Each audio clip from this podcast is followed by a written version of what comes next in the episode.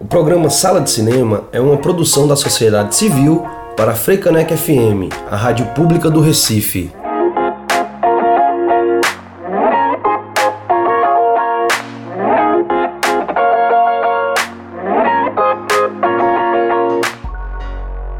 Olá, boa tarde a todas, todos e todes. Hoje é dia de sala de cinema. Eu sou Priscila Urpia estamos de volta em mais um sábado junto com vocês na Freicaneca FM. Olá, muito boa tarde. Eu sou Rafael Buda e sábado no Sala de Cinema. E hoje teremos muita notícia massa sobre o cinema e audiovisual. Vem com a gente. O programa de hoje vai falar sobre montagem a importância da área para o cinema e seus desafios. A entrevista é com Eduardo Serrano, mestre em montagem premiado por diversos curtas e longas. O sala está só começando, boa sessão. Da redação da revista Carriers do Cinema, entre 1959 e 1960, saiu a primeira leva daqueles que seriam os ventos inaugurais da nova onda do cinema francês a novela Vague. Um grupo de jovens críticos em ascensão na França decidem produzir seus próprios filmes, trazendo para as telas uma abordagem da teoria do cinema de autor. Jean-Luc Godard, conhecido por ser o mais carrasco dos críticos, pôs na rua a sua estreia, Acossado. Justamente com esse longa, lançado há 60 anos, Godard, que completa 90 anos no dia 3 de dezembro, deu início a uma das carreiras mais profícuas. A assinatura de Godard no filme foi fazer uma montagem aos saltos, em velocidade, com o espírito moderno daqueles tempos, e deixando qualquer editor norte-americano nervoso. Todo o movimento sendo embalado por um jazz descolado de Martial Solal. A política do autor queria rasgar qualquer cartilha de montagem e direção, a partir da ideia de que, mesmo sendo uma arte coletiva, os diretores deveriam expressar suas ideias na construção de uma linguagem cinematográfica. O público terá a chance de rever Acossado no Festival Varilux, nas salas do Recife, no Cinemark Rio Mar, Movie Max Rosa Silva e Fundage Museu e Derby. Por trás de todo o filme de Martin Scorsese, nos últimos 40 anos, há uma mulher baixinha, de cabelos brancos e sorriso largo, chamada Thelma Showmaker. Aos 80 anos, a montadora, uma das mais prestigiadas de Hollywood, é dona de três estatuetas do Oscar e acumula outras cinco indicações. A mais recente foi por O Irlandês, que concorreu no Oscar deste ano, igualando o recorde de Michael Caine e é a mulher mais vezes indicada ao principal prêmio do cinema americano na categoria montagem, sendo a única em 2020. Embora não tenha pinta de estrela de cinema, Showmaker é uma lenda para os cinéfilos. Numa noite, num cinema em Hollywood, foi perseguida por fãs na saída de um evento. Afinal, foi ela quem Scorsese escolheu para montar seus clássicos Touro Indomável, Os Bons Companheiros e Cabo do Medo. A parceria entre os dois já dura quase seis décadas, muito mais que qualquer um dos cinco casamentos do cineasta. Thelma também é dona de um leão de ouro do Festival de Veneza pelo conjunto de sua obra. Bacurau, dirigido por Kleber Mendonça Filho e Juliano Dornelles, longa com o maior número de indicações no 19º Grande Prêmio do Cinema Brasileiro, levou o prêmio de melhor montagem para Eduardo Serrano. O longa conta a história da cidadezinha fictícia no interior de Pernambuco que nomeia o filme. Logo após a morte da matriarca local, os moradores começam a notar diversos acontecimentos estranhos. A cidade some do mapa, discos voadores rondam pelo céu, veículos aparecem baleados, manadas de cavalos surgem de repente e assim por diante. Bacurau produz efeitos colaterais, sensoriais, imediatos através dos elementos técnicos, como a montagem, fotografia, direção de arte e som. O ritmo da montagem e o enredo articulam-se como um filme de terror, pontuando por cortes rápidos para eventos aparentemente insignificantes, mas que compõem o universo do cotidiano. O trabalho de montagem do filme contou com mais de 10 meses do Porto Mídia no bairro do Recife e, de acordo com o diretor, foi um período de paciência, incertezas e muitas amizades. Com cerca de 6 mil horas brutas, a montagem de Democracia em Vertigem, indicada ao Oscar 2020, de melhor documentário, levou dois anos para ser feita. Em suas diversas fases, 15 editores trabalharam no filme, sendo que seis aparecem creditados como principais e outros nove como auxiliares. Uma dessas principais é a pernambucana Karen Halley, que mora no Rio. Quando comecei a montar, havia um corte de quatro horas e meia. Fomos refinando ao mesmo tempo em que a vida acontecia, né? Contou a montadora em uma entrevista. Para assistir 6 mil horas, seriam necessários 250 dias ininterruptos sem pausa para dormir. Halley considera que o melhor do filme é a costura com a experiência pessoal da diretora. Além de Democracia em Vertigem, a montadora já havia tido dois outros filmes indicados ao Oscar, como uma das editoras de O Quatrilho, ficção de Fábio Barreto, e como co-diretora de documentário sobre o artista plástico Vicky Muniz, Lixo Extraordinário.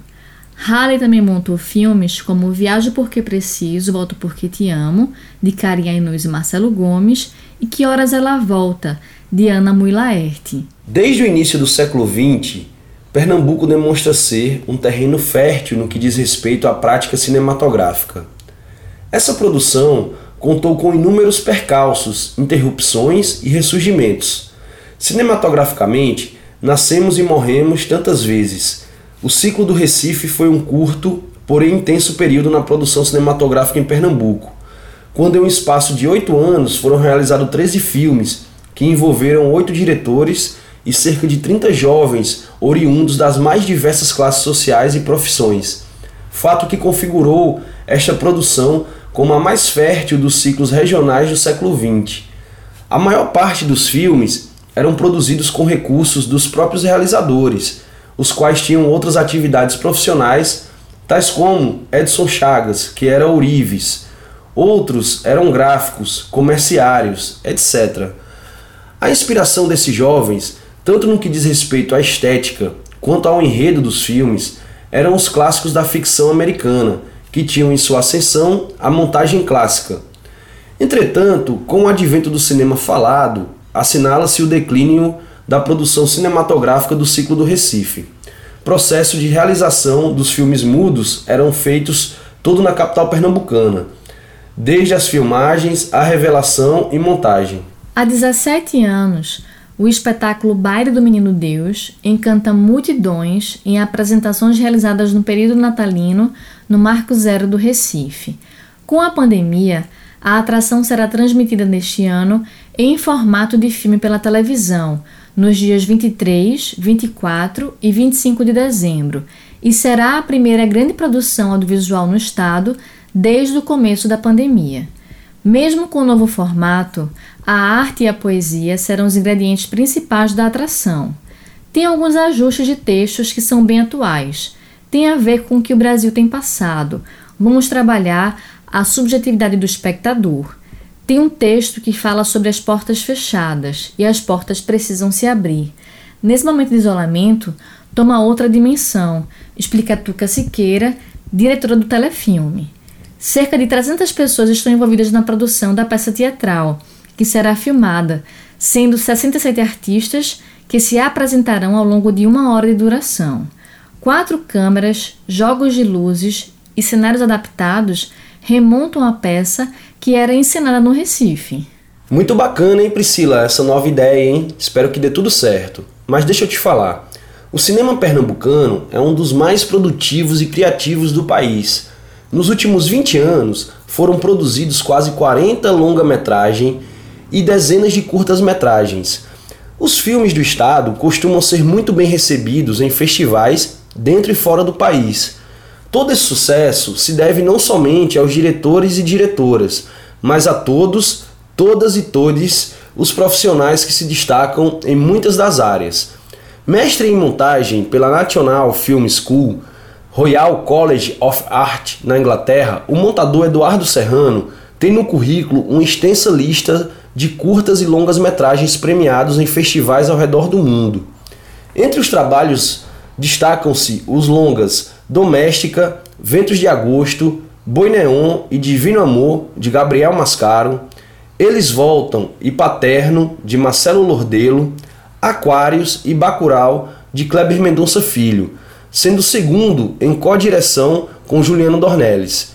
E os curtas Guaxuma, de Nara Normandi, e Terremoto Santo, Bárbara Wagner e Benjamin de Burca. E agora vamos para um breve intervalo do Sala de Cinema aqui na Frecanec FM com a música Rapping de Pharrell Williams, trilha do filme Meu Malvado Favorito 2, de Pierre Coffin e Chris Renault.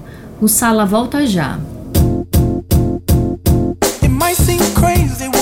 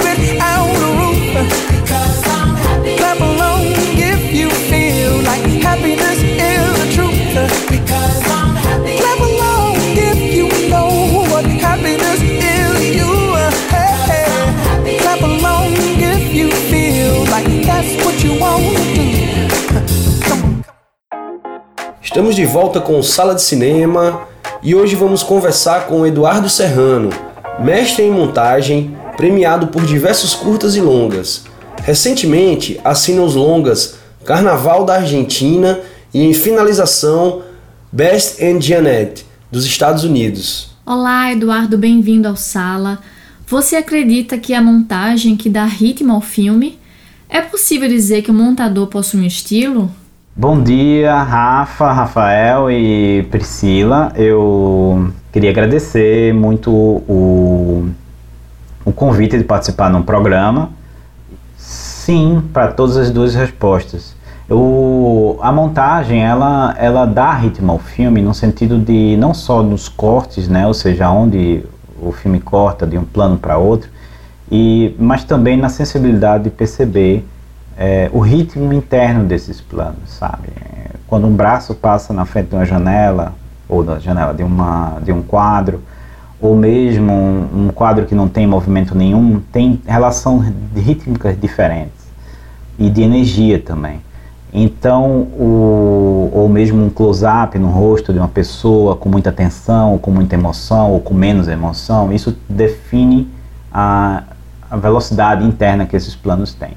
O trabalho do montador é justamente pegar o tamanho diferente, né, que tem planos abertos, planos fechados, planos é, médios, e pegar isso tudo e juntar de uma forma coesa, né, um trabalho de construção de energia, vamos dizer assim, de emoção. É, isso requer, às vezes, uma reconstrução do roteiro também, ou seja, a gente é a última fase do filme em que o, o filme pode ser reescrito. Então, o, o trabalho do montador é perceber, junto com o diretor, aonde o filme pode crescer, que foram qualidades é, atribuídas a esse processo de construção anterior, né, que vem da filmagem, do roteiro e dos atores, do elenco e toda a equipe técnica e, e perceber onde não funcionam também algumas coisas. Mas isso não quer dizer que o nosso trabalho é cortar coisas. Na verdade, o nosso trabalho é construir é, uma nova, um novo filme a partir do que foi idealizado antes. E sim, cada eu agora, por exemplo, tenho cada cada montador pode ter um estilo muito distinto. Eu agora estou trabalhando num filme americano que já passou por três montadores e assim a diferença de um montador para outro é brutal, né? Dizem que o, o, montador, ele. Dizem não. Na verdade, cada pessoa, eu acredito que cada pessoa tem um ritmo interno. É, como a pessoa respira, como a pessoa, o coração bate, sabe? Isso tudo define a própria sensibilidade dessas, dessa pessoa para para ver, ouvir, sentir são diferentes. Então, e o interesse. Então, assim, um montador desse filme, por exemplo, observava coisas que o outro não observava e que ele necessitava de uma energia mais forte, rítmica no filme, e o outro não. Não quer dizer que o mais forte rítmico e o anterior eram ruins ou piores ou melhores que o outro, e sim diferentes. A questão final realmente é se o filme ele causa mais emoção ou não, e isso aí é uma busca eterna na montagem. Em uma entrevista no Festival de Roterdã, você falou que muitas vezes o montador é um produtor no escuro. O que quis dizer com isso? Eu acho que não é um, um produtor no escuro, e sim um produtor é, por trás dos panos, por trás das coisas, né? Montador, ele, o filme quando chega pra gente do material de, de, de filmagem e o próprio diretor, ele chega, bom, com muito, até um certo nível de rejeição ao que foi feito, não com pouco é, pouco crédito do material, às vezes. Isso depende, obviamente, de diretor para diretor. E o nosso trabalho é também, como um, um, produtor, de observar as potências dentro desse filme, né? E trabalhar nelas e incentivar o diretor a perceber que aquilo faz parte do processo e que no final a gente vai ter um filme incrível. Então, eu acho que é muito importante perceber que o, o, o montador é um, é um produtor é, invisível dentro do filme, vamos dizer. E também de enxergar novos caminhos. Às vezes os caminhos não são tão óbvios, né? Os caminhos têm que ser procurados, eles têm que passar por uma procura mais intensa, mais profunda. Recentemente, Eduardo, você ganhou o prêmio do Cinema Brasileiro 2020 na categoria Montagem de Ficção por Bacurau. Que mensagem você deixaria para quem quer seguir essa área no cinema? A principal ferramenta de formação e que todo mundo tem mais acesso hoje em dia seria assistir filmes, assistir filmes e assistir filmes. Assistir o filme que você gosta, procurar o diretor que, que dirigiu, ir atrás dos influenciadores desse diretor, depois ir atrás dos influenciadores dos influenciadores desse diretor, E assim você vai terminar chegando no começo do cinema, provavelmente, porque é uma área. O cinema é uma arte meio nova, né? E aí você vai desenvolver essa sensibilidade de observar. Eu acho que eu acredito muito que a Thelma Schumacher falou, que é a editora de longa data de Scorsese, que a principal característica do montador é a empatia. Então, a empatia envolve vários mundos e vários universos. A empatia pelo projeto, pelos personagens, pelo, pelas pessoas que estão no filme, a empatia pelo diretor que acabou de chegar na sua ilha, e, e principalmente aprender a escutar, a ver e a olhar de forma diferente, sabe? De certa forma, esse desenvolvimento técnico tem que vir, não estou falando de aprender software ou aprender, a, isso também é importante, mas não estou falando só nisso, aprender a escutar, aprender a decidir é, o que é importante, sabe? E isso passa por uma aprendizagem muito grande de, de um papel passivo de escuta ou ativo de escuta. Valeu, Eduardo. Muito massa a tua participação aqui no Sala de Cinema, hein? Volte sempre. Muito obrigado, Buda. Obrigado a Priscila pela participação e pelo convite. Eu sinto muito honrado de participar nesse programa. Aliás, o meu filho de 4 anos é fã é muito grande do, da Frei Caneca. Então, eu só queria dizer, como final, que viva o cinema nacional, viva a Cinemateca, e que nós todos precisamos tomar um pouco de atenção e cuidado com essas coisas que são tão importantes para a gente na cultura. Muito obrigado. E vamos ao Fique por Dentro. A Academia Internacional de Cinema, AIC, está com inscrições abertas para o programa de bolsas referentes ao projeto AIC Online Formação Audiovisual para todo o Brasil. As inscrições podem ser feitas para a fase A até o dia 30 de novembro, para a fase B até o dia 7 de dezembro e para a fase C até o dia 28 de março. Vale a pena conferir. A segunda mostra Cinemas do Brasil no Mundo de 2020 será realizada em formato virtual, de 1 a 31 de dezembro, e contará com mais de 40 filmes sobre cinemas de rua do Brasil disponíveis de forma gratuita no site da mostra. Mais informações no www.mostracinemasdobrasil.com.br. E na última semana saiu o resultado final do Fun Cultura Audiovisual. Os dois editais selecionaram 145 projetos, num total de 8,5 milhões. Parabéns a todos os projetos aprovados. E vamos de mais música no Sala de Cinema com Minha Mãe é uma Peça, de Zé Ricardo, trilha do filme Minha Mãe é uma Peça, de André Pelens, César Rodrigues e Suzana Garcia. A minha mãe é uma peça de verdade. Reclama mais, sabe amar como ninguém. É ciumenta e vaidosa, muito engraçada também Diz pra eu crescer, mas no fundo me vê como seu neném. Se saio correndo e esqueço o sapato na sala. Ou a toalha molhada em cima do sofá. Ela esbraveja dizendo que eu merecia apanhar. Mesmo zangada me liga lembrando o remédio que eu devo tomar. Quando a empregada se atrasa, a vizinha perturba. É sempre um Deus nos acuda, pega pra acabar.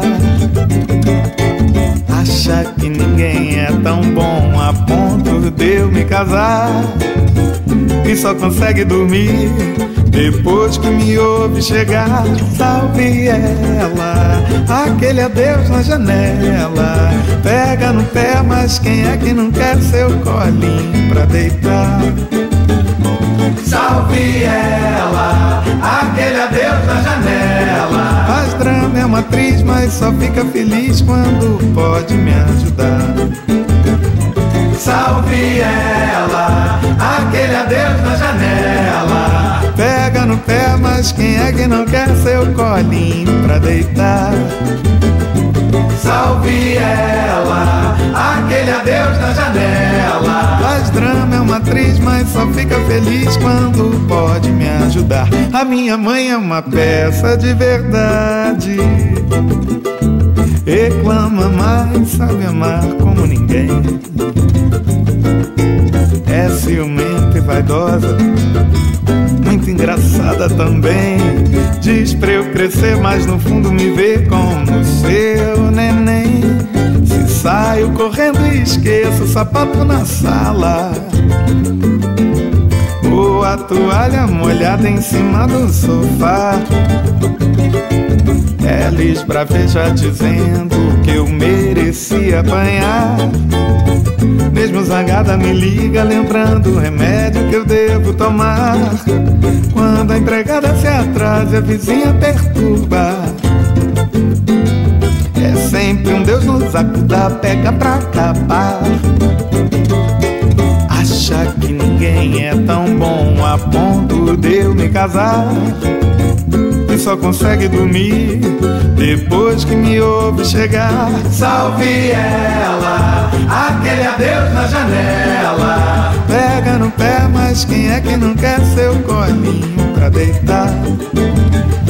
Salve ela, aquele adeus na janela. Faz drama, é uma atriz, mas só fica feliz quando pode me ajudar.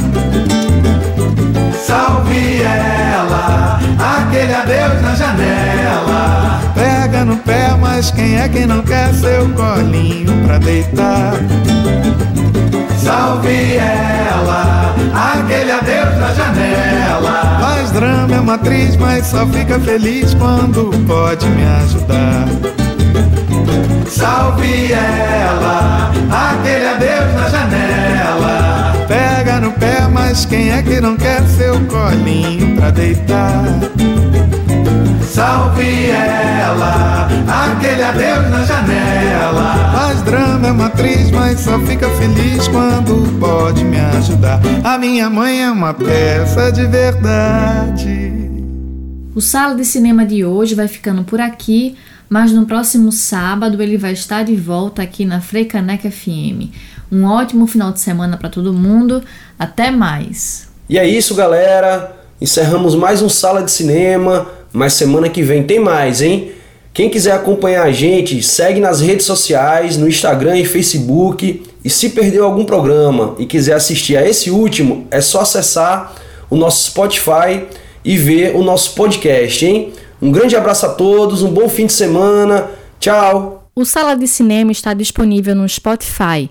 Continue conectado com o programa nas redes sociais, no Facebook e Instagram. Sugestões de pautas podem ser enviadas para o e-mail programa sala de cinema gmail.com. O programa Sala de Cinema é uma produção da sociedade civil para a Freicanec FM, a rádio pública do Recife.